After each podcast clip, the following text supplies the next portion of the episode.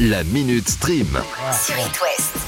Le grand problème des plateformes de streaming, c'est de 1. le temps qu'on perd à choisir un film ou une série à regarder, et de 2. le temps qu'on perd les regarder. Ah, c'est pas faux. Alors Netflix a créé la meilleure catégorie du monde, les films courts. Moi je fais moi-même partie de ces personnes qui, quand elles voient qu'un film fait à peu près 2 heures, ne va pas le regarder.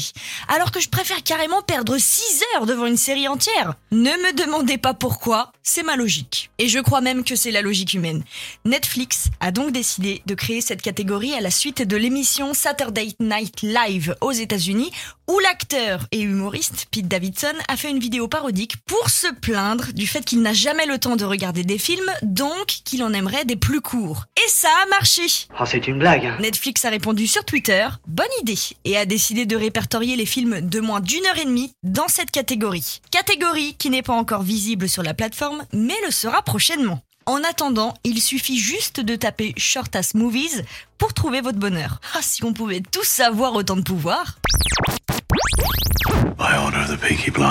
La série Peaky Blinders vient de tirer sa révérence avec l'épisode final sur la BBC et nous, en France, on patiente tranquillement jusqu'au 10 juin, date à laquelle la dernière saison sera disponible sur Netflix. Et à peine le temps de se poser que Steven Knight, le réalisateur, repart sur un nouveau projet. Il vient de dévoiler la bande-annonce de sa prochaine série, SAS Rogue Heroes, qui se déroulera pendant la Seconde Guerre mondiale. On sera plongé dans le quotidien d'une unité spéciale de l'armée de l'air britannique créée en 1941 en Égypte. Pour le casting, on retrouve une belle affiche. Alfie Allen, qui nous vient de Game of Thrones, Connor Swindell, de Sex Education, Jack O'Connell, de Skins, bref, des acteurs par-ci par-là et rien que du beau monde. Mais pour ça, il faudra attendre l'automne 2022. Ouais, comme d'habitude. Les bonnes choses prennent du temps.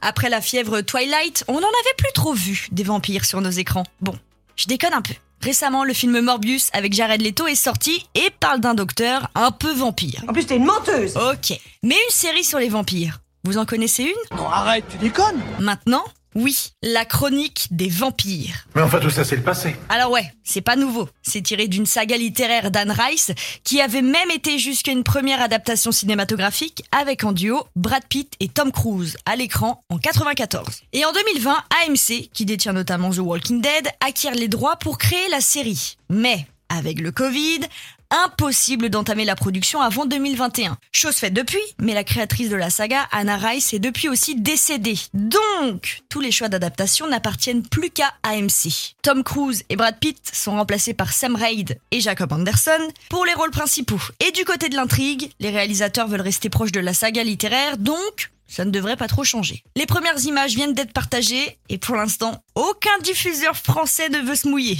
Ok, super.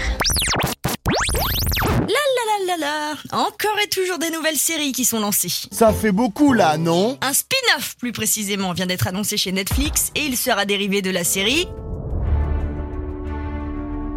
The Crown, série très populaire sur la plateforme qui nous envoie direct en Angleterre avec les personnages d'Elizabeth II, Margaret Thatcher et Winston Churchill. Donc, un spin-off annoncé, mais avant ça, la saison 5 de The Crown sera diffusée cette année et, si vous voulez participer à la saison 6, le casting pour interpréter le personnage de Kate Middleton est ouvert. Je dis ça, je dis rien. Bonne chance.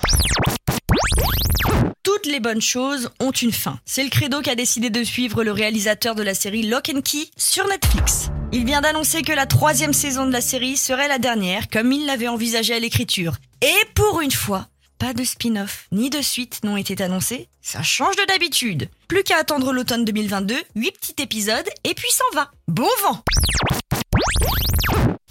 La Minute Stream. À retrouver en podcast sur itwest.com et sur toutes les plateformes.